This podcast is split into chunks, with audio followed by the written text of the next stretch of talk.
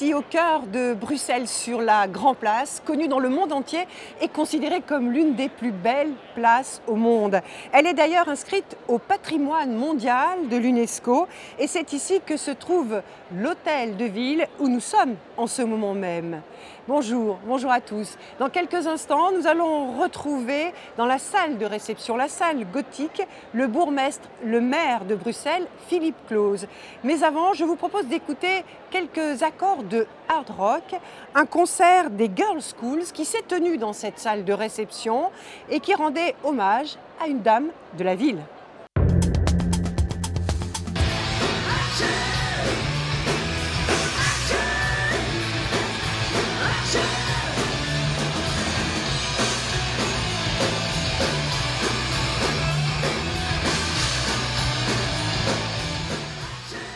Bonjour Philippe Claus. Merci de nous recevoir ici dans cette impressionnante salle de réception, la salle gothique. Merci d'accueillir TV5 Monde, mais aussi le journal Le Monde avec Jean-Pierre Soubans, correspondant du journal ici, et Sophie Malibaud pour RFI. Bonjour. On vient d'entendre ces accords euh, de hard rock. Euh, un concert s'est tenu ici. C'est vous qui avez posté cette petite euh, vidéo. On vient de l'entendre. Hein. Vous l'avez posté sur les réseaux sociaux. Qui l'a posté? L'amateur de hard rock, d'heavy metal ou le maire de Bruxelles? Bon, les deux. Il faut quand même s'humaniser un peu, mais c'est vrai que c'était un moment un peu euh, amusant, mais symbolique aussi. C'est un groupe de hard rock euh, qui s'appelle Girls School, qui est un groupe qui joue depuis plus de 40 ans, euh, qui traîne sa bosse un peu partout dans le monde. Et c'était honoré une commerçante de Bruxelles qui, pendant 43 ans, a eu un magasin spécialisé dans le métal. Et donc voilà, l'hôtel de ville se doit aussi de remettre à l'honneur ses commerçants. Et c'est une petite façon, je l'avoue, de me faire un peu plaisir et aussi de communiquer sur votre image peut-être. Toujours parce que c'est vrai que ce qu'on veut montrer, c'est qu'on est une ville extrêmement diverse. Pendant longtemps, Bruxelles a été considérée comme une ville ennuyeuse. Ben, on veut montrer qu'il y a toujours quelque chose à faire et on veut surtout montrer qu'on est une ville qui surprend. Et donc c'est vrai que de faire un concert de hard rock des Girls School dans la salle gothique de l'hôtel de ville, c'est pas commun. Mais alors, vous êtes quand même un vrai amateur hein, de, hard, rock et de heavy metal. Vous avez même, paraît-il, sur votre bureau une petite figurine de Lemmy. il a fondé euh, le groupe euh, Motorhead. Euh, c'est un bassiste, chansonnier. Il a disparu en, 2015. bien renseigné. Oui, le hard rock, c'est quand même quelque chose qui qui véhicule la protestation, qui est c'est une communauté. C'est une communauté. C'est vrai que c'est une musique. Euh, voilà, donc c'est vrai que j'ai toujours écouté. J'écoute toutes les musiques. Oui, mais, c'est aussi la transgression. Euh, dans le rôle que vous occupez aujourd'hui de, de, maire, de bourgmestre de Quand j'ai commencé la politique, mon, père m'a mis en garde dans une chose. Il m'a dit garde toujours intact ta faculté d'indignation. Eh ben, parfois, le hard rock, ça me permet de garder intact ma faculté d'indignation. Et ici, à la tête de, la, de la mairie de Bruxelles, ça vous donne un style aussi dans la façon de gérer les affaires de la ville? Alors c'est vrai qu'il y a deux caractéristiques que les gens connaissent, euh, c'est d'être un ancien rugbyman, parce que j'ai joué pendant 15 ans au rugby, et c'est vrai d'écouter de la musique métal, ce qui n'est pas commun, mais euh, sinon j'essaie de faire mon boulot, je suis aussi juriste, et donc de travailler aussi avec sérieux à la gestion de la cité, mais euh, j'ai des petites particularités, j'aime les partager avec la population. Alors avant de poursuivre cet entretien avec le journal Le Monde et RFI, je vous propose de découvrir cette carte postale de Bruxelles, c'est notre focus, il a été réalisé par Antoine Delpierre et Audrey Demar.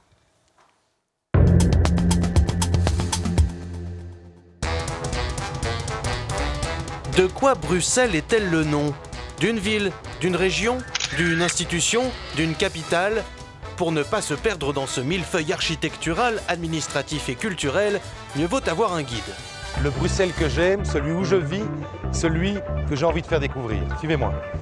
En 2011, pas encore bourgmestre, Philippe Claus vous assurait déjà la promotion de la ville sans complexe. Ah, moi, je crois que Bruxelles, ça va être la capitale branchée des années futures. Les gens vont venir découvrir Bruxelles, venir découvrir sa convivialité, venir découvrir cette ville un peu cachée, mais quand on la connaît, on n'a plus envie de la quitter. Les touristes et les magazines branchés peut-être, mais pas ces quelques 10 000 familles qui fuient Bruxelles chaque année. Chaotique, trop cher, embouteillé, moche, oseront même certains. La bruxellisation, ces bouleversements urbanistiques des années 60 et 70 ont transformé la ville. Ou plutôt, les villes. Ou alors est-ce la région? Car Bruxelles-Capitale, la région donc, c'est 19 communes jalousement indépendantes, un empilement administratif typiquement belge, mais avec quelle identité? À cette question, Philippe Claus, désormais bourgmestre, vous répondez multiple. On est la ville la plus cosmopolite du monde un Bruxellois sur trois n'a pas la nationalité belge. 82% d'entre eux sont des Européens. Aujourd'hui, Bruxelles, c'est une ville qui est la ville la plus internationale du monde et c'est son ADN. 184 nationalités, 60% de résidents étrangers. Du quartier Matongué au rond-point Schumann, comment transformer le pluriethnique en multiculturalisme? Brasser, mélanger les peuples sans oublier personne. Comme à la gare du Nord, où ces migrants affluent sans même vouloir rester, rêvant seulement d'un Royaume-Uni sur le départ. Bruxelles, la Belge, connaît les mêmes difficultés que Bruxelles, l'européenne. Dans cette union fragilisée, Bruxelles n'est-elle qu'une capitale pour rire, comme le disait Baudelaire, sans humour Non peut-être, comme on dit chez vous. Philippe Claus, euh, Bruxelles pour vous aujourd'hui, j'ai envie de vous demander de quelle entité est-elle vraiment la la capitale Parce qu'on l'a entendu, hein, ce, millefeuille administratif. Alors on a le choix, euh, capitale de l'Europe, capitale de la Belgique, capitale de la communauté flamande, française, euh, capitale de la région, Bruxelles. Faites votre choix. Bah, moi, c'est très clairement la capitale de 500 millions d'Européens, parce que c'est ce qui constitue sa force. Le boulot d'un maire, c'est de donner envie de sa ville. C'est-à-dire de, à fois réconcilier les communautés qui y sont, mais de donner aux gens envie d'y vivre, aux industries d'y investir, donner une dynamisme économique et culturel. donc sa force aujourd'hui dans le monde, ce qui fait qu'on existe dans le monde, c'est la capitale de 500 millions d'Européens. Sinon, on est une ville d'un million deux cent mille habitants qui pourrait ressembler à beaucoup d'autres. Et donc il faut toujours trouver ce qui nous distingue des autres. Justement, j'ai une question par rapport à ça. C'est presque paradoxal euh, parce que euh, finalement, dans deux semaines, les, Belges vont aller, comme les, Européens vont aller voter, les Belges vont aussi voter pour euh, leurs élections au niveau régional, au niveau fédéral. Mais on a l'impression que ce scrutin européen, c'est ce qui intéresse le moins. comment vous l'expliquez? Je pense que c'est le problème de la conjonction des élections en même temps. C'est sans doute une erreur. S'il y a quelque chose qu'il faut changer, c'est peut-être ça, parce qu'évidemment, l'enjeu national est aussi tellement important. Il y a une vraie, euh, un vrai combat qui existe là-dessus. Le 26 mai, on, vote, les trois élections. Europe, législative et régionale. Et régionale. Alors, fédérale et régionale, on pourrait encore comprendre, mais évidemment, la dimension européenne est un peu l'oubliée de cette élection. Il y a aussi un autre paradoxe, c'est que 90% des Belges sont tout à fait européen. Donc c'est le pays le plus europhile sans doute d'Europe. Euh, vous regardez les différents débats qu'il y a sur les constitutions européennes, les différents pactes en Belgique qui se font en quasi une après-midi, euh, on discute de cela. Mais en même temps, il y a un phénomène qui a existé, euh, c'est le phénomène où notre petit pays a mis en cause de grands pactes comme le TTIP, le CETA, c'est parti de la Belgique aussi. Et donc c'est vrai que l'élection européenne est un peu l'oubliée de cette triple élection, et donc je pense qu'il faudrait mieux à l'avenir la décaler on est sur une chaîne à destination des francophones du monde entier. Il y a quand même un formidable paradoxe. Euh, cette ville est la capitale de nombreuses choses, mais elle n'est pas la capitale de la Wallonie, euh, qui est le réservoir principal des francophones en Belgique. Dans votre parti, on a défendu cette, euh, idée que Bruxelles ne, ne, devait pas être cette capitale. On a étrangement choisi Namur comme capitale politique de la Wallonie. Ce choix-là, il est possible de revenir dessus et de rendre les choses un peu plus cohérentes? Pas tout à fait, parce que l'idée, c'était de donner aussi une spécificité que Bruxelles soit une région comme les autres. Je vous rappelle, alors, je ne vais pas rentrer dans l'institutionnel belge, parce qu'on va perdre la moitié des téléspectateurs, mais euh, en gros, on a trois régions, trois communautés, et la logique de certains, notamment les nationalistes du nord du pays, c'était de nier le fait régional bruxellois. Or, qu'est-ce qui s'est passé, ce qui s'est passé dans votre, que votre reportage montre bien, c'est la bruxellisation de Bruxelles. Bruxelles est passée d'une ville d'usage, pour le fond on l'utilise pour venir y travailler, mais pas vraiment pour y vivre, à une ville où on reconquiert les quartiers, on reconquiert l'espace public pour justement donner envie de cette ville. Et donc, que, Namur ait été choisi par les Wallons n'est pas très très important. Ce qui est important, c'est de constituer comme étant le réservoir et la dynamique de la Belgique. C'est-à-dire que Bruxelles, c'est 10% de la population, mais c'est près de 20% de sa richesse. Et comme je dis, quand Bruxelles va bien, c'est toute la Belgique qui va mieux. Et donc c'est vraiment en investissant dans Bruxelles qu'on permet d'avoir le rayonnement sur tout le pays. Malgré tout, vous ne pensez pas que ça affaiblit la position des francophones? On, connaît les clivages entre francophones et flamands, ils vont se reproduire après les élections du 26 mai. Est-ce que cette séparation, cette division n'affaiblit pas les francophones par rapport à un front flamand qui est apparemment plus uni? J'ai expliqué euh, dernièrement à une chaîne euh, néerlandophone lors des élections municipales que pour moi ce combat entre francophones et néerlandophones en Bruxelles était un combat du XXe siècle. Aujourd'hui, on est devenu tellement international, sans même s'en rendre compte. Quand les premiers sondages sortent et les premières statistiques que nous sommes la deuxième ville la plus cosmopolite du monde après Dubaï, les premiers surprises sont les Bruxellois. On s'en était même pas rendu compte. Tout comme on est devenu capitale de l'Europe un peu par hasard, tout comme on est devenu capitale de l'OTAN parce que le général de Gaulle a décidé de sortir de l'OTAN et que le siège de l'OTAN est ici à Bruxelles. est ici à Bruxelles alors qu'il était à Versailles. Il a vite fallu trouver des casernes. Il y en avait dans le nord de Bruxelles qui étaient libres. Et donc, moi, je pense que cet ADN international de Bruxelles, c'est ce qui va faire monter par le haut Bruxelles. Et que le combat francophone et néerlandophone, il existe, mais il va de plus en plus s'étioler au profit de ce rôle international. Alors, vous dites qu'il va s'étioler. Moi, je voudrais juste vous, vous, donner une information. Vous connaissez l'agence de presse Bloomberg, peut-être. Elle a l'habitude de publier euh, un guide des pires scénarios pour les années à venir. Euh, elle avait annoncé le Brexit avant l'heure. Elle avait annoncé euh, l'élection de Donald Trump avant l'heure. Eh bien, sachez que dans son guide 2018, parmi l'un des sept ou huit pires scénarios qu'elle envisage, qu'elle prévoit, eh bien, il y a celui de la fin de la Belgique. Vous dites que c'est un combat du XXe siècle. Elle dit, cette agence, euh, qu'elle prévoit à l'horizon 2028 une Belgique séparée en trois, la Flandre, la Wallonie et Bruxelles. Euh, c'est de la pure euh, fiction pour vous, ça, aujourd'hui? Non, c'est tout à fait possible. Donc aujourd'hui, si on prend les élections de 2014, les partis majoritaires en Flandre, que sont donc la droite nationaliste et l'extrême droite, sont donc deux partis qui ont dans leur programme, comme article premier de leur statut, la séparation du pays, font la majorité. Donc au nord du pays, en 2014, on a voté pour des partis, je ne dis pas que tous les votants voulaient la séparation du pays, mais on a voté pour des partis qui souhaitaient la séparation du pays. Partis nationalistes. Des partis nationalistes et d'extrême droite. Et donc c'est vrai que le Sud, par contre, est tout à fait unioniste. Donc on a une espèce de dichotomie entre le nord et le sud du pays. Vous savez, pour comprendre la Belgique en deux petites secondes, il faut l'analyser sur trois portes d'entrée la gauche et la droite, comme dans n'importe quel système démocratique, le nord et le sud, les flamands et les francophones, mais aussi, c'est de moins en moins le cas, mais ça existe encore, le côté, les piliers chrétiens et les pays plus laïcs, plus pouvoir public. Aujourd'hui est arrivé le nationalisme, comme ça arrive dans d'autres euh, euh, pays européens. Et aujourd'hui à Bruxelles, ce nationalisme, on ne le subit pas trop, parce que le Parti nationaliste ne, performe pas très fort. Par contre, au nord du pays, ça reste le premier, premier parti. Justement, moi, je voulais vous demander quel regard vous portez sur ce, débat européen entre populisme d'un côté et démocrate de l'autre côté. Euh, comment est-ce que vous, percevez cela? Est-ce que, justement, ça ne risque pas de, rejaillir sur ce qui se passe dans un pays comme la Belgique? Évidemment, parce que ce qui m'inquiète, c'est que c'est pour la première fois qu'on sent que les nationalistes veulent s'unir. Donc, ce qui me rassurait un peu secrètement, c'est que chacun était tourné vers son pays et vers un nationalisme qui concernait, OK, nous on veut soit sortir de l'Europe, sortir de l'euro, les programmes n'étaient pas très clairs. Ici, on a vu de plus en plus l'émergence de nationalistes qui veulent s'unir, notamment au Parlement européen, pour peser plus lourd. Ça m'inquiète, évidemment. Je me veux me réjouir à la fois de l'élection de Sanchez en, Espagne, je trouve une très bonne chose, mais on voit l'émergence d'un parti comme Vox. Et donc c'est vrai que n'importe quel démocrate se doit d'être inquiet et se doit de réagir par rapport à ça.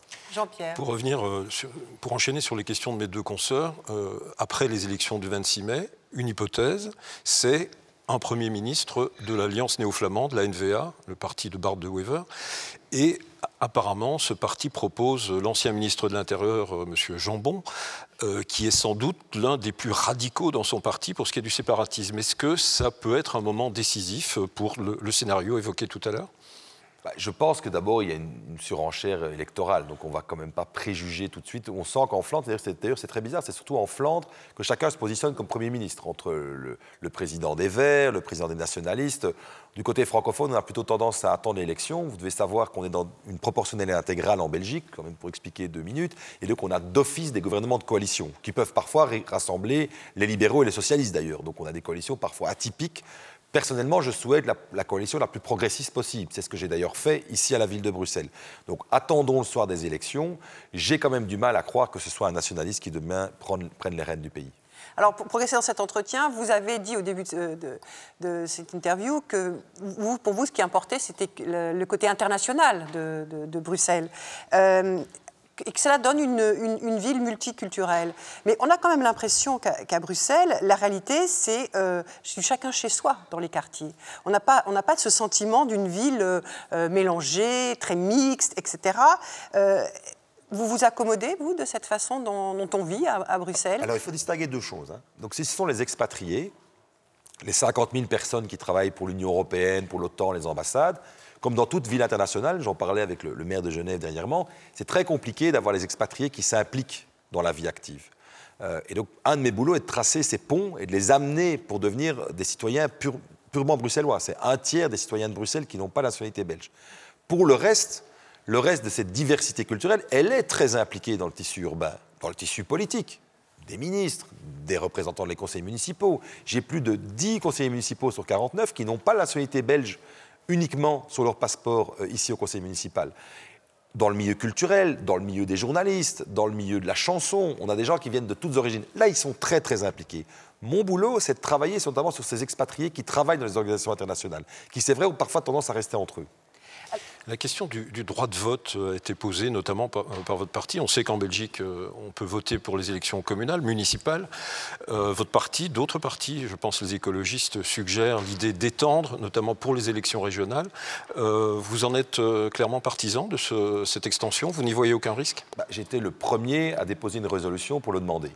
Donc j'étais le premier. porté par le Parti socialiste. Voilà, j'étais euh, à l'époque député, euh, puisque j'ai décidé quand je suis devenu maire de décumuler entre ma fonction de maire et ma fonction de député. Euh, et donc j'ai déposé une résolution pour que l'on octroie le droit de vote, en effet, aux résidents non belges, c'est comme ça que je les appelle, mais qui sont des Bruxellois pour moi. Je veux vraiment leur dire qu'ils sont bruxellois. Et je trouve qu'ils doivent. Qu'est-ce que ça va changer, le fait qu'ils Ça va changer le fait que, vous savez qu'en Belgique, on a une particularité, c'est que le vote est obligatoire. Ce qui fait d'ailleurs que ça décourage beaucoup de gens de s'inscrire. Ce que je ne trouve pas normal. Il y a plus de 80% généralement de, participation. Euh, Mais c'est important. Ça veut dire que ça nous oblige. Il fallu en faire une obligation? C'est historique, hein. ça existe vraiment depuis très très longtemps en Belgique et c'est quelque chose auquel je tiens. Ça nous oblige, nous les hommes et les femmes politiques, à nous intéresser à tous les quartiers et à toutes les populations. Je pense que le vote obligatoire, c'est aussi dire aux citoyens, vous avez des devoirs. Une fois tous les cinq ans, une fois tous les six ans pour les municipales, mais pour les fédérales et régionales, une fois tous les cinq ans, vous vous rendez pour aller voter exprimer. Ça vous prend une demi-heure, votre choix. Je pense qu'aussi que quand on est résident bruxellois, on doit s'impliquer dans la vie active. On ne peut pas se contenter simplement d'être un commentateur. Il faut être aussi un acteur de la démocratie. Et notamment en étant acteur, c'est en allant voter. Et je souhaite qu'en effet, un tiers des Bruxellois qui résident sur le territoire participent également aux élections régionales. Alors, si vous voulez, pour, encore dans, cet entretien, il y a en ce moment une polémique ici euh, à Bruxelles autour de la présence de migrants à la gare du Nord. Euh, je sais que cette gare n'est pas sous votre responsabilité. Euh, elle n'est pas sous la juridiction de, Bruxelles-Ville. Mais il y a eu dernièrement des, chauffeurs de bus qui ne souhaitaient même pas s'arrêter euh, euh, à la gare pour des raisons de sécurité sanitaire, ont-ils dit, vous nous direz ce qu'il en est. Je voudrais tout de suite que nous regardions et que nous écoutions un reportage sur la situation de ces migrants aux abords de la gare. C'est ici, au sous-sol de la gare du Nord, là où les bus de Lane passent, que ces hommes échouent en bout de course. Depuis le Soudan, l'Érythrée ou encore l'Éthiopie, ils ont traversé l'enfer libyen, parfois demandé l'asile sans succès dans plusieurs pays d'Europe. Leur dernier espoir, c'est l'Angleterre, où ils croient pouvoir vivre plus facilement, même dans la clandestinité. Ma vie est terminée. C'est fini. Mon cerveau ne fonctionne plus, vous savez. Si j'arrive en Grande-Bretagne, ça ira mieux. Est-ce que vous sentez en sécurité ici? Non, tous les jours, il y a des problèmes ici. On a le sentiment que ces personnes sont complètement abandonnées. Euh, monsieur le maire, est-ce que l'État fédéral euh, a abandonné euh, Bruxelles-Ville dans la gestion de ce dossier? Alors moi, j'ai toujours, toujours à la population de Bruxelles qu'il ne faut pas chercher les responsabilités partout. Il y a un responsable, c'est le maire. Donc moi, j'assume mes responsabilités là-dedans. C'est vrai qu'il y a une défaillance de l'autorité fédérale qui, euh, depuis le début, ne veut pas traiter ce problème. Donc c'est un gouvernement, euh, vos, téléspectateurs, de, droite qui est au pouvoir et qui considère que si on devait traiter ce problème, on aurait ce fameux effet d'appel d'air, dont on sait qu'il n'est pas du tout le cas. Nous avons agi par rapport à ça. Depuis plus de deux ans. elle est à 2 km d'ici, à quelques minutes. Elle est hein, en plein centre. C'est une des gares les plus fréquentées de, Belgique. Et vous savez que la plupart des centres urbains en, Europe aujourd'hui sont confrontés à la migration. Mais il faut prendre le problème à bras le corps. On parle de 500 personnes. On ne parle pas de centaines de milliers comme on peut voir en Italie. On parle de 500 personnes. Ces personnes sont là. Tous les soirs, nous hébergeons 350 personnes dans un de nos centres. Moi, je n'ai pas le pouvoir de donner ou non l'asile. On dit, qu'ils n'ont qu'à introduire une demande. Mais tout le monde sait qu'avec la Convention de Dublin, c'est absolument impossible pour eux d'être connus, puisqu'il faut rentrer sa demande dans le pays dans lequel on a pénétré. Quand on vient de Libye, on n'arrive pas directement par le port d'Anvers. On sait qu'ils sont passés par l'Europe. Et donc ici, grâce à des plateformes citoyennes aussi, de citoyens qui hébergent tous les jours 2 à 300 personnes. Et qui se mobilisent beaucoup. qui se hein. mobilisent beaucoup. Grâce à la ville de Bruxelles qui a fait euh, qui a réquisitionné des immeubles par rapport à ça, on arrive à donner un semblant d'humanité. Mais franchement, cette situation est scandaleuse. Pour la capitale de l'Europe, de ne pas arriver à traiter cela, ça n'est pas normal. Je ne fais pas souvent de commentaires là-dessus. Je fais mon job. Mais je pense que la Belgique se grandirait à le traiter de façon commune. Alors, sur le fait que ça vienne aujourd'hui sur le devant de l'actualité, juste avant les élections, euh, comment ça s'explique euh, Cette histoire d'épidémie, de, dit-on, de choléra, de gale, etc. Est-ce qu'il y a une réalité là derrière? On a vécu toutes les provocations là-dessus. Vous savez que moi j'ai eu à gérer un secrétaire d'État à l'asile du Parti nationaliste dont on parlait, qui avait décidé d'amener des personnes qui étaient dans des centres euh, de rétention en Flandre, de les amener dans des camionnettes de l'État pour les déposer près de la gare du Nord et dans un parc à côté de la gare du Nord. On est dans le délire. Vous voulez dire qu'il y a une instrumentalisation politique? Évidemment. Tout ce qui est sur la migration. On parle de 500 personnes. Je veux dire, on dirait des centaines de milliers, comme a pu connaître à mon l'Allemagne ou comme on a connu euh, en 2013, en 2014 c'est une autre approche, on parle de 500 personnes. Il n'y a pas d'appel d'air.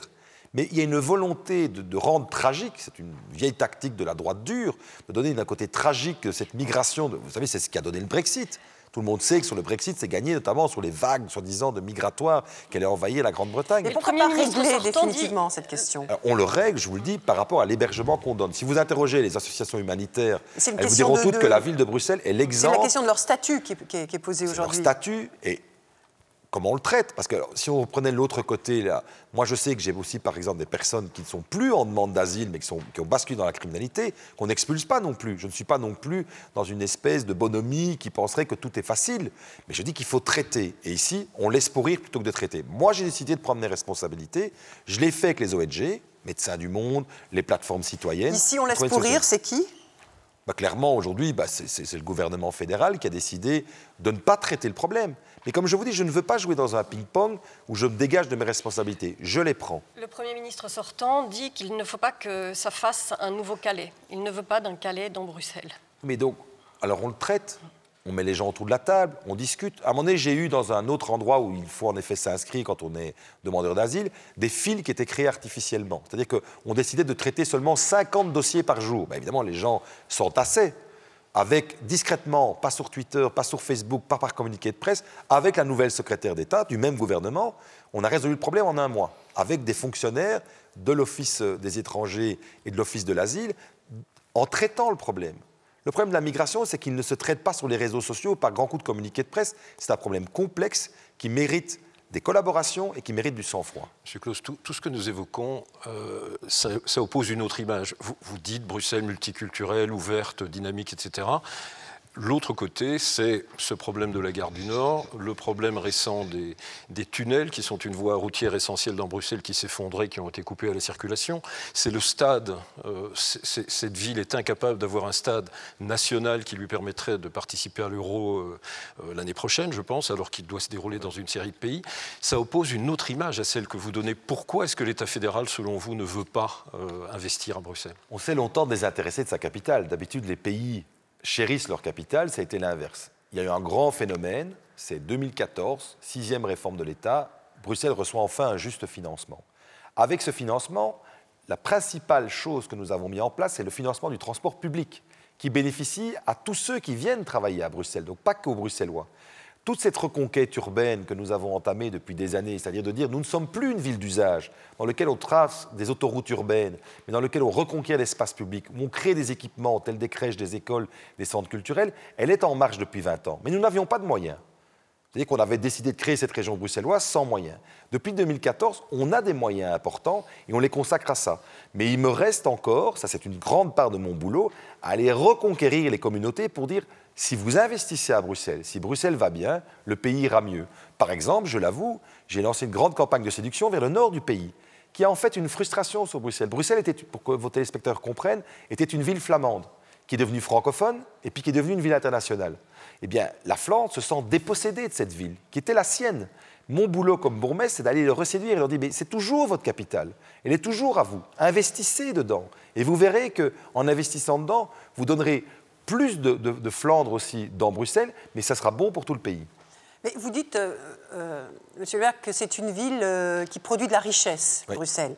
Euh, il y a eu un, article qui a été publié en décembre dernier par l'Observatoire des inégalités de Belgique et qui dit que le titre de, de cet article, c'était Les pauvres quitte Bruxelles.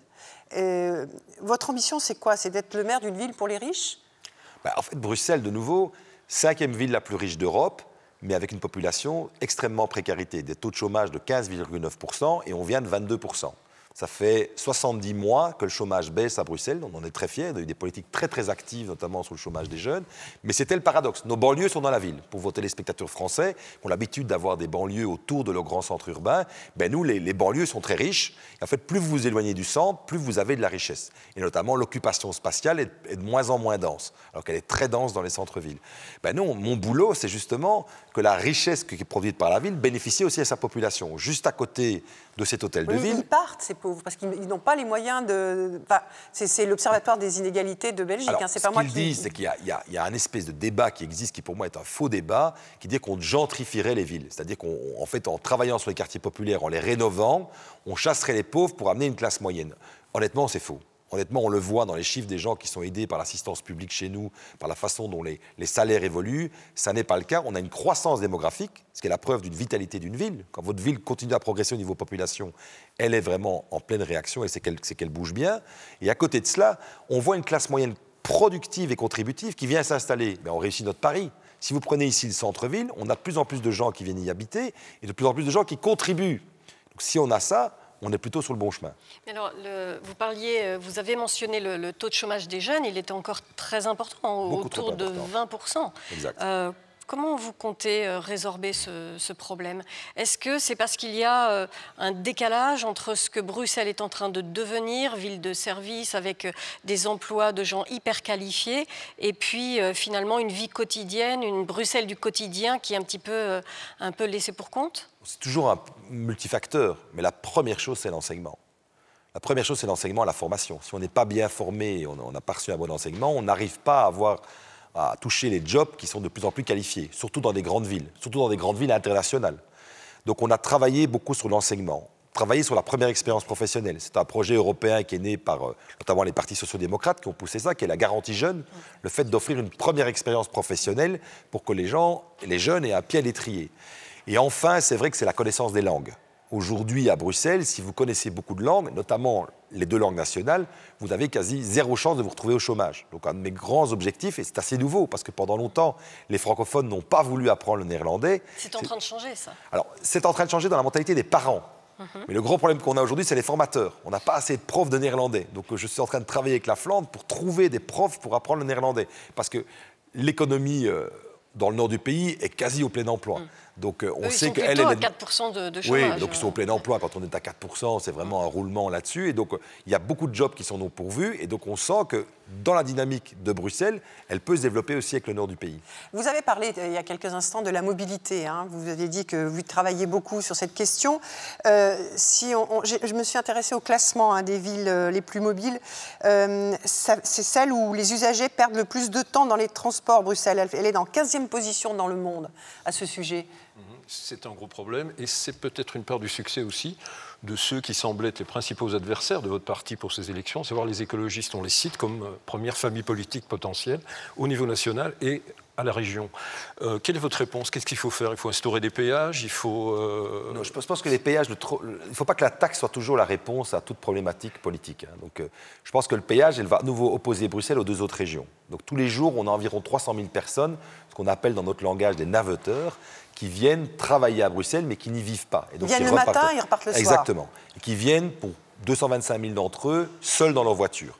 Ce que nous ne sommes plus prêts à transiger, c'est la requalification de l'espace public. C'est pour ça que nous créons beaucoup de places piétonnes, que l'on donne des grandes places pour vivre et aussi la qualité de l'air dans laquelle on travaille. C'est que, évidemment, si on redevenait la ville d'usage, vous savez, à Bruxelles, il y avait des autoroutes urbaines au deuxième étage des maisons, hein, un peu comme dans les films de science-fiction, euh, type cinquième élément de Luc Besson. Ça, c'est fini. On ne veut plus de ça. On veut une ville où on peut respirer. Et on est dans la mutation. On n'est plus au stade de la chenille, on n'est pas encore le papillon, on est vraiment dans la chrysalide, comme je dis toujours. Et donc, par exemple, vous donner un exemple, c'est la première fois qu'on va investir autant dans le transport en commun. 5 milliards vont être investis dans le transport en commun. Une nouvelle ligne de métro et une multitude de nouvelles lignes de tram et de bus. Parce que les Bruxellois, ils ont fait leur transfert modal. 40% des Bruxellois n'ont pas de voiture. Et donc, c'est qu'on essaye de dire aussi aux autres, c'est venez travailler à Bruxelles, vous êtes les bienvenus. Mais est-ce que vous ne faites pas ça aussi un peu sous pression de votre coalition, puisque les Verts sont, euh, dirigent avec vous cette ville aujourd'hui? Moi, j'espère que dans les coalitions, les partenaires s'influencent l'un l'autre. Sinon, ce n'est pas une coalition. C'est ce que je pense. C'est pour ça que je défends le système proportionnel aussi. Je trouve qu'il a un côté beaucoup moins clivant que les systèmes majoritaires et que chacun doit s'influencer. Mais moi, je suis quelqu'un de fortement influencé par le développement durable inventé par les Scandinaves, qui repose sur trois piliers. C'est un triangle vertueux. C'est évidemment l'environnement, c'est évidemment l'économie, mais c'est aussi le social c'est de travailler sur les trois. Et si on arrive à réconcilier ces trois mesures, ces trois paradigmes, on arrive véritablement à lancer une nouvelle dynamique urbaine. Est-ce qu'il n'y a pas juste une dernière question à ce sujet, mais est-ce qu'il n'y a pas un sentiment d'urgence ici, puisque c'est ici, à Bruxelles et en Belgique, que les marches des jeunes euh, pour le climat ont été euh, les plus importantes au début. Elles se sont un peu essoufflées depuis. Mais ces jeunes, ils vous demandent des comptes aujourd'hui, et ils ont le sentiment que ça avance pas assez vite c'est normal en même temps qu'on ait toujours l'impression. C'est ici que ça a eu lieu, hein, C'est ici que ça a eu lieu, ça a commencé à Bruxelles, évidemment, et que ça n'aille pas assez vite, c'est évidemment le but de cela. Mais nous devons accompagner les choses. Mais honnêtement, sur la volonté à la fois de rendre l'espace public aux citoyens, je pense que les plus gros projets ont été faits sur Bruxelles, en s'inspirant d'ailleurs de ce qui avait été fait en Flandre ou en France. Un modèle dans toute l'Europe, dans le monde, c'est Bordeaux. Tout le monde est allé voir un jour ce qui s'était fait à Bordeaux. Tout le monde, moi, j'étais beaucoup influencé, par exemple, parce qu'il se faisait à Montpellier. Il y a déjà plus de 30 ans que, que à Montpellier, a inventé le tram partout, les espaces publics requalifiés. Donc l'urgence climatique, elle passe par des comportements individuels qui doivent changer, mais aussi par des comportements collectifs. Et c'est le danger que je veux souligner, c'est que parfois on est trop dans le comportement individuel. C'est le philosophe français Marcel Gauchet qui le dit, on va devoir travailler de plus en plus à réconcilier ces droits individuels avec les droits collectifs. Et comment vous allez réconcilier les priorités sociales, environnementales, puisque en parlant du modèle français, vous avez vu le, désastre que ça a été, euh, cette opposition et cette, cette gestion finalement de, mesures pro-environnementales qui se sont trouvées être trop antisociales pour passer. ça a été le déclenchement. Ça a, été, ça a été le déclenchement, quand même, le prétexte peut-être, enfin le déclenchement du mouvement des Gilets jaunes en France. Mais très bonne analyse de, de certains urbanistes français et géographes notamment sur la gestion du spatial. Je ne veux pas commenter la France, mais c'est vrai que c'est ce que nous devons aussi gérer dans les villes. Quoi. Donc moi, il y, a, un, urbanisme, un urbaniste français euh, qui, est, Philippe Estébé, qui, qui, m'influence pas mal, qui dit attention, on doit faire attention de ne pas créer des villes NAS, mais des villes SAS. Donc les villes NAS, c'est celles qui enferment les gens dans leur quartier, mais ouvrir les villes SAS qui leur permettent chaque fois de passer d'un quartier à l'autre. Et sur le développement durable, pour donner un exemple très très clair, pendant longtemps, on a donné des primes pour le photovoltaïque, pour l'isolation des maisons, pour le triple vitrage. Mais on donnait ces primes aux propriétaires. Et objectivement, ça a eu un succès mitigé. Ça a bien marché, mais ce n'étaient pas les gens les premiers à toucher. Moi, j'ai déclenché un nouveau plan qui s'appelle le plan des oubliés du climat. C'est les gens qui sont locataires de logements sociaux, les HLM, qui n'ont pas les moyens d'isoler, mais qui n'en ont même pas le droit puisqu'ils sont locataires. C'est réconcilier, comme disait Nicolas Hulot, la fin du monde et la fin du mois. Ces gens payaient à la fin plus en énergie qu'ils ne payaient en location pour leur appartement. Mais surtout, les gens ont oublié une chose. On parle beaucoup de la voiture. Mais aujourd'hui, 60% des gaz à effet de serre, c'est le chauffage. Donc on doit isoler et donc ça, ce sont des grands plans sur lesquels on travaille, région bruxelloise et ville de Bruxelles, pour isoler nos logements sociaux et nos bâtiments publics. Et on sait que ça a un effet immédiat et ça peut se faire très très vite. Je vais venir sur un autre problème qui est celui de la sécurité dans cette ville. Euh, tout le monde a été extrêmement marqué ici par le double attentat qui, qui, se sont déroulés à Zaventem et au métro Malbec. Est-ce que cette situation du, des foyers terroristes à Molenbeek ou ailleurs, peut-être aussi sur Bruxelles-Ville, est sous contrôle aujourd'hui? D'abord de dire un peu l'extrême surprise qui a été la nôtre, et ceux qui disent l'inverse, franchement, euh, ne racontent pas la vérité, quand dès 2013, on a appris que des familles partaient vers la Syrie. Moi, je me souviens tout à fait de mon attitude, et j'habite dans un quartier populaire, comme j'étais extrêmement surpris quand j'ai appris que des familles partaient là-bas. C'était euh, nos travailleurs de rue qui nous prévenaient de cela, on n'a pas vu venir ce phénomène. Parce que ce qu'on oublie souvent de dire, on a l'impression que c'est un terrorisme importé, c'est un terrorisme qui est né dans nos quartiers. Que ce soit d'ailleurs en France ou en Belgique, on était principalement touchés. La Belgique a été un des grands pourvoyeurs hein, des, Exactement, de personnes qui ont été ici. Il y a des rues entières, hein, parfois euh, des dizaines de personnes d'une même rue qui sont parties. Alors, il y a eu un phénomène de radicalisation sur lequel maintenant on travaille très très fort par rapport à cela. Et euh, et qu'on n'avait pas détecté. Il faut quand même avoir l'humilité de le dire, parce que si on n'apprend pas de ce qui s'est passé... Même dès la fin des années 90, les, 2001, 2001 l'assassin du, du, commandant Massoud venait de Molenbeek, déjà. Avec l'Afghanistan. Donc il y a eu en effet ces phénomènes, mais comme les, assassins, les assassins de Charlie Hebdo venaient de banlieue française... Et pourquoi cet aveuglement aussi? Puisque vous dites on n'a on a rien vu. Bah, pourquoi vous n'avez rien vu bah, Je pense que parce qu'à un moment donné, on essaie de construire des sociétés positives et qu'à un moment donné, on n'a pas vu ces détections. Et que peut-être on n'avait pas assez investi dans le renseignement. Que peut-être on n'avait pas assez investi dans les collaborations qui pouvaient exister là-dedans. et surtout, dans nos fonctionnaires aujourd'hui qui travaillent sur la déradicalisation et sur l'analyse de celle-là. Aujourd'hui, on a maintenant des fonctionnaires, on en a un à la ville de Bruxelles extrêmement compétent, qui travaillent en permanence, parce que vous savez, on était sur la radicalisation. C'est nouveau ça Ah oui, tout à, ça, ça, ça, a quelques années, ça a 4-5 ans. On a, on a travaillé sur la déradicalisation euh, islamique, mais on voit aujourd'hui une radicalisation extrémiste, euh, suprémaciste. Euh, pas vous dire que ce qui s'est passé à Christchurch a quand même surpris le monde aussi avec une violence aussi extrêmement brutale. Et donc, dans tous ces phénomènes de radicalisation, les villes doivent réagir. réagir. Et c'est vrai qu'il y a un thème très à la mort, c'est la résilience aujourd'hui, de pouvoir résister à ça, de pouvoir ne rien lâcher. Moi, je me souviens, après les attentats de Bruxelles, c'est là que j'ai sorti ma proposition sur donner le droit de vote au régional. Et au début, je me suis fait incendier en me disant, c'est pas le moment, tu es fou mais parce que l'ADN de Bruxelles doit rester une ville cosmopolite. C'est pas parce qu'il y a eu ces attentats qu'on doit renoncer à ce qu'on est. Il y a une accusation qui a été lancée à l'époque contre votre ancien collègue Philippe Moreau, qui est décédé aujourd'hui, c'est que il y avait aussi peut-être la volonté d'étouffer des choses qui existaient et que certains politiques n'ont pas voulu voir à Molenbeek ou ailleurs. Je pense qu'il faut rappeler aussi l'autorité régalienne de l'État. C'est ce que nous faisons à la ville sur quel est le rôle de l'État, quelle est sa neutralité, la façon dont ça fonctionne. Mais vous savez qu'on n'est pas dans un État euh, laïque comme on peut l'entendre en France. On est dans un État neutre ici en Belgique. Il y a une petite nuance par rapport à ça. Il faut aussi rappeler ça.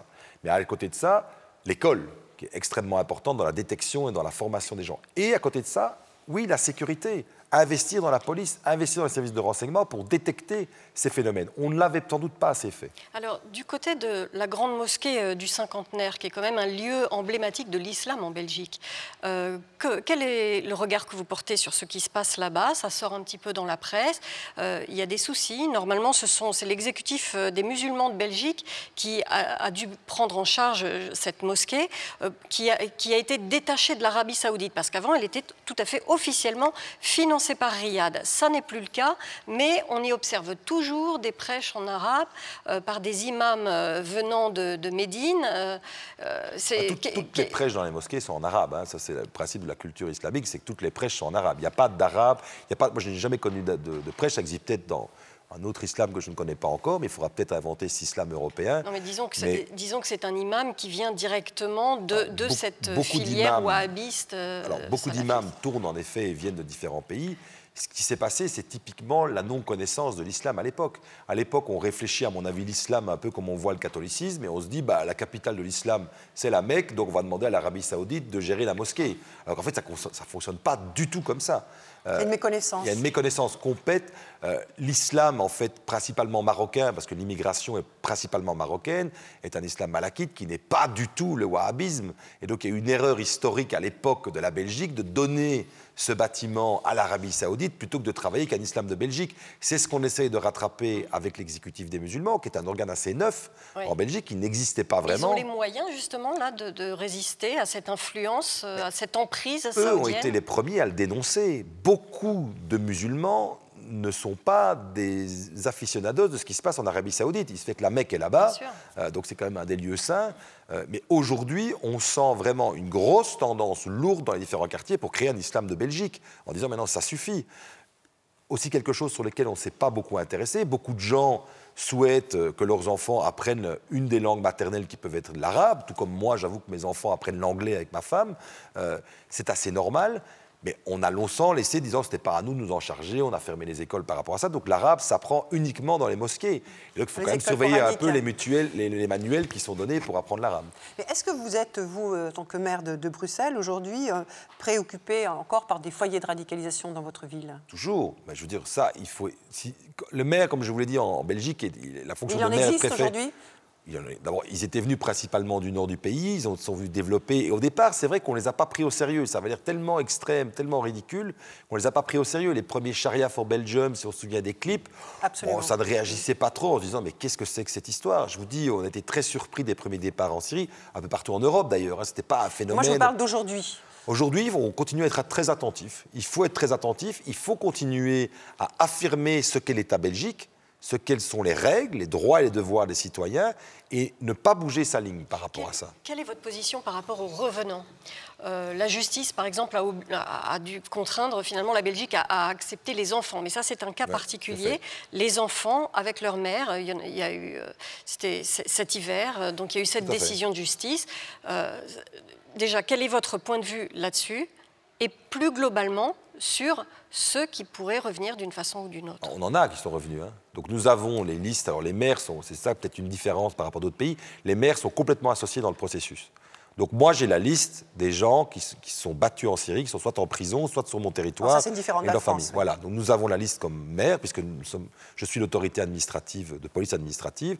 Et là je dois dire que j'ai tous les mois une réunion avec le parquet, euh, avec le procureur, avec euh, les représentants des services de radicalisation, avec la sûreté de l'État, avec la police fédérale et la police locale pour discuter de ces cas.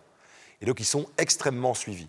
Donc ça, on a quand même réussi à ce que l'information circule. Parce que la, clé de la sécurité, c'est que l'information circule depuis les acteurs locaux, parce qu'on mêle aussi nos centres d'action sociale. Puisque ce qu'on avait remarqué aussi, c'est que parfois, les centres d'action sociale continuaient à payer des allocations à des personnes qui étaient toujours en Syrie. Mais c'était vrai aussi en France. Voilà, donc on, a pu mettre tous les acteurs et faire comprendre aussi aux acteurs sociaux qu'on ne leur demandait pas de changer de rôle, parce que c'était compliqué de se retrouver à la même table que la police en disant Mais moi, je suis un travailleur social, je ne suis pas dans le rôle de la sécurité. Eh bien, aujourd'hui, à Bruxelles, on met ces acteurs tous autour de la table et on échange. Et honnêtement, ce suivi d'informations, je l'espère, est efficace. Alors, puisque vous parlez de ça, est-ce que le risque terroriste aujourd'hui est encore très important ici, euh, en Belgique et particulièrement à Bruxelles Alors, il est évalué par un organe national qui s'appelle l'OCAM, qui est l'organisme qui analyse la menace.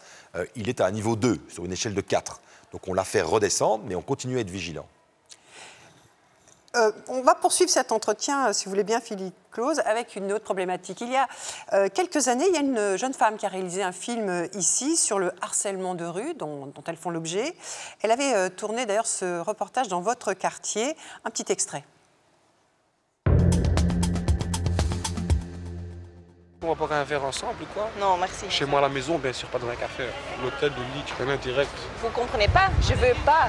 Sexy, tu me donnes envie, c'est normal, non. Alors, petit fait Petit fait Chienne. Salaud.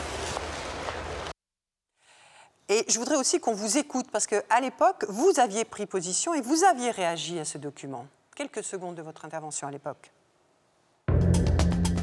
D'abord, de dire que c'est absolument scandaleux ce que vit cette femme. Moi, j'habite ce quartier depuis 10 ans. Il n'y a pas que cette femme, hein. de nombreuses Il n'y a évidemment pas que cette femme, et elle a raison. Ceux qui ne veulent pas comprendre, ils seront poursuivis.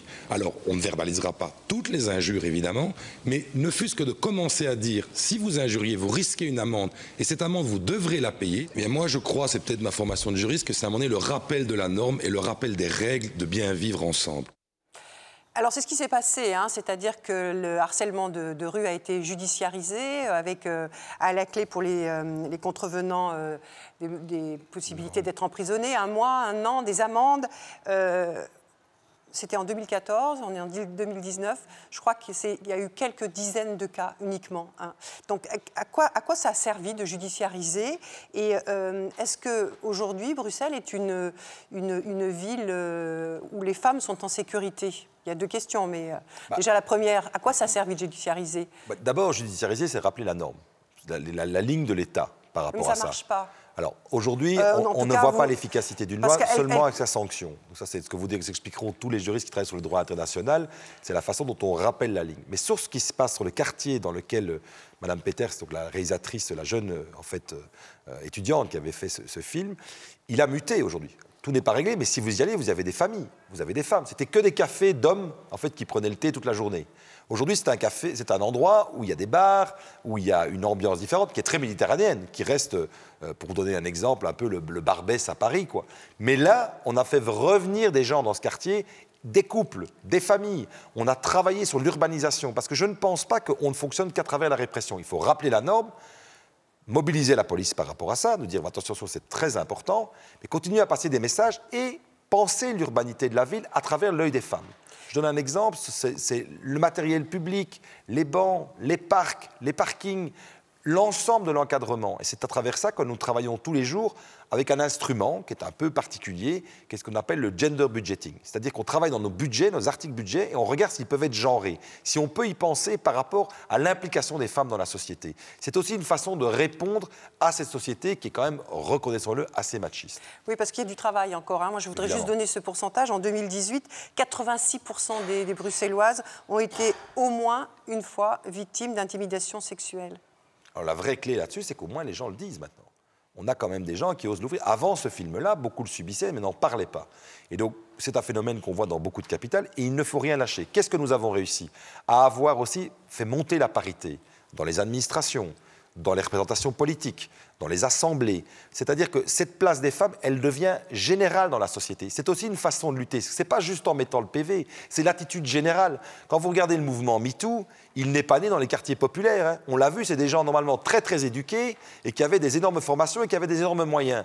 Et c'est eux qui continuent à harceler les femmes. Donc on voit que c'est un mouvement général, le féminisme. Il ne doit pas se contenter à une action. C'est pour ça que le mainstreaming, comme on dit, vraiment d'avoir quelque chose de circulaire, est important pour faire avancer la place des femmes dans nos villes. Est-ce que vous disposez des, moyens policiers suffisants pour que, euh, dans ces quartiers où effectivement les choses restent quand même peut-être un peu plus difficiles que vous ne le dites à mon avis, euh, est-ce que vous disposez des moyens policiers simplement pour faire en sorte qu'une femme agressée ou insultée puisse euh, immédiatement dénoncer les faits et, obtenir réparation?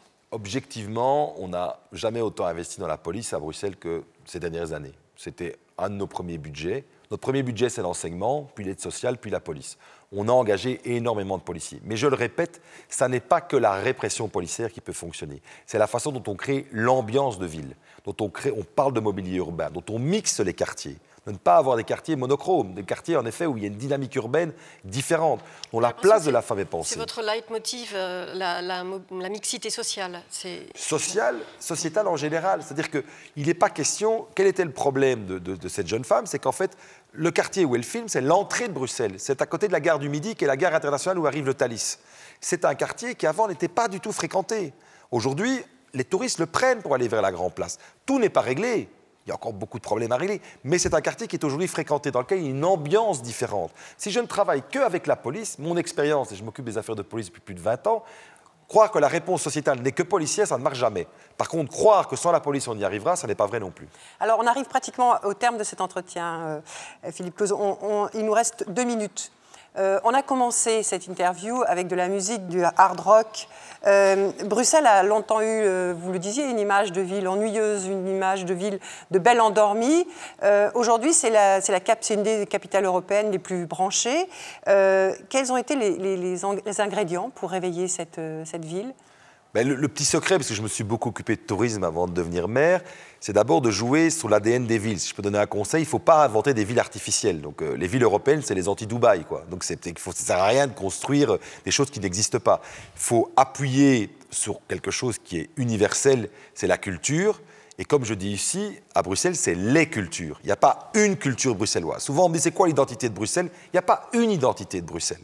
Et quand on a compris ça dans les années 2004-2005 et qu'on a poussé sur toutes ces identités, en fait, ça a beaucoup réagi. Parce que chacun essaie de, de se donner une spécificité propre. Et nous, on a dit, mais nous, on est multiples. Venez chez nous, il y aura toujours quelque chose qui va vous intéresser. Et c'est, à mon avis, ce grand pari-là qu'on a réussi. Bruxelles multiple. Et ça sera le mot de la fin. nous arrivons au terme, euh, Philippe Claus, de cet entretien. Merci. beaucoup de nous avoir accueillis ici à l'Hôtel de Ville. Merci d'avoir répondu à nos questions, celles de TV5 Monde, celles de Sophie Malibaud de RFI et de Jean-Pierre Soubans du journal Le Monde. Merci à vous tous pour votre fidélité. On se retrouve la semaine prochaine en studio à Paris pour un nouveau numéro d'International.